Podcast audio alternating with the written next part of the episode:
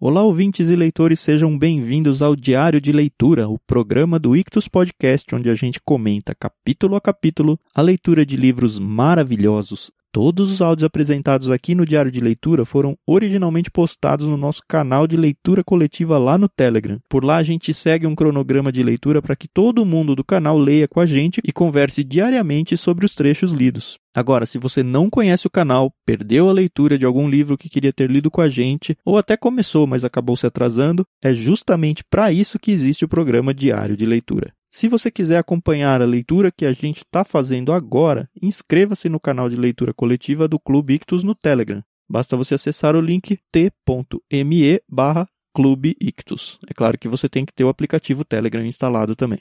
A participação é gratuita, pode ficar tranquilo. Sem mais delongas, fique agora com os comentários do livro O Evangelho Maltrapilho, de Brennan Manning.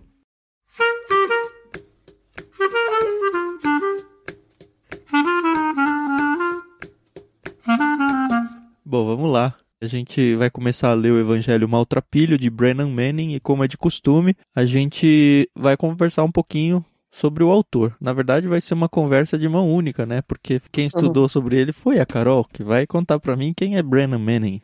Quem é Brennan Manning, Carol? Na verdade, o nome dele nem é Brennan. Ah, não? não. É Richard Francis Xavier Manning. E da onde veio esse Brennan aí? Eu acho que era tipo um apelido, né? Ele ficou conhecido como Brennan é, é interessante, né?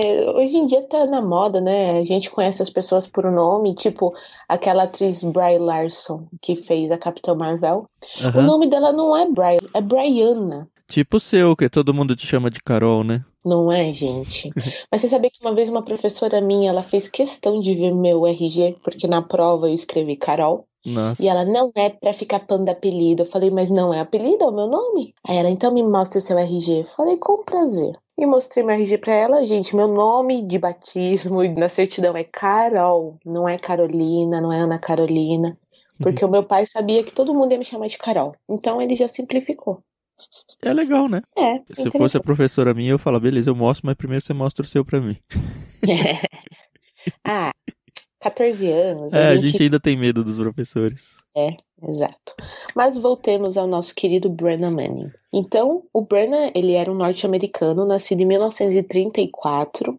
Ele nasceu lá no coração dos Estados Unidos, Nova York mesmo. Ele faleceu em 2013, então não é tão assim. É recente, né, a morte dele, né? Faz sete anos. Uhum. Ele morreu em Nova Orleans, né, na Louisiana. Umas coisas que as pessoas, elas, não sei se elas sabem, mas ele era um padre. Uau, padre é, católico? Um padre católico. Na verdade, quando a gente procura por ele, diz padre laicizado. E aí eu fui pesquisar o que, que é laicizado. Para mim era alguma coisa próximo ao laico, né? É isso que eu pensei também. E é exatamente isso. Tornar leigo ou laico é retirar a influência religiosa ou atribuir ao caráter laico de alguma coisa. Uhum. Então, pelo visto, ele era padre por ter tido essa educação católica, né? Mas ele não seguia bem o catolicismo. Não sei se isso ficou muito claro pro pessoal. É meio como se ele tivesse, sei lá, estudado no seminário católico, tendo a formação de padre, mas não exerceu dentro da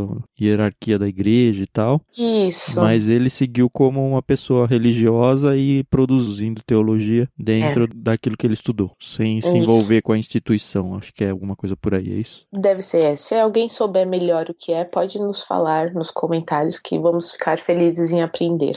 Mas assim, ele nasceu numa família muito pobre, ele teve muitas dificuldades para estudar. Ele conseguiu se formar na Universidade St. Francis, na Pensilvânia, e interessante é que ele lutou na Guerra da Coreia. Aí, em 1963, ele foi ordenado como um padre franciscano, então eu não sei em que momento ele começou a mudar a visão dele. Uhum. Mas isso que é legal, porque a gente às vezes pensa que por ser católico, a pessoa ela não vai crescer espiritualmente, né? E a bem da verdade é que a gente sabe que existem pessoas em várias religiões buscando a verdade, né? É interessante, até pra gente começar a ler esse livro livro que a gente está falando com alguém católico, né? A gente uhum. pega um livro da Mundo Cristão, supõe que ele é da nossa igreja aqui, uhum. e aí a gente lê talvez com um óculos um pouco diferente do que o autor tem, né?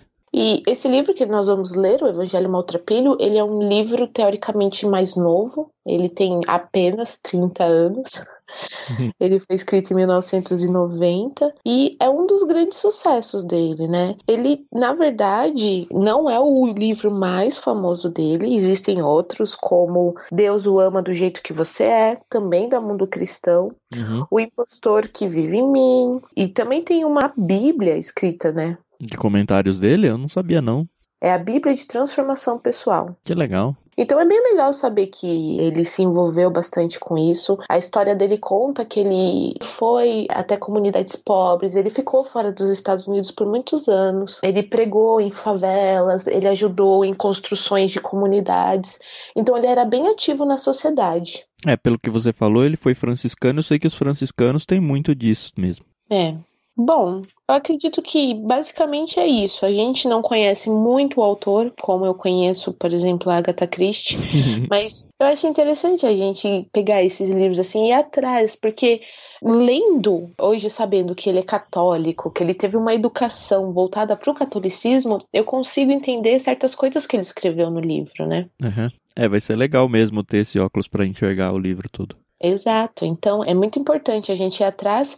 E, pessoal, se você tem algum tipo de preconceito por ele não ser cristão protestante, por exemplo, então fiquem tranquilos, tá? A gente se propõe aqui no Ictus a sempre ler de tudo, mas sempre com óculos cristãos, no sentido de que a gente usa o nosso embasamento do cristianismo para ler certos livros. E esse possivelmente vai ser um assim, né? Sim. Não, muito legal. Ajuda a gente a preparar aqui a leitura e uhum. vamos começar. É isso aí. Bora embarcar mais uma aventura.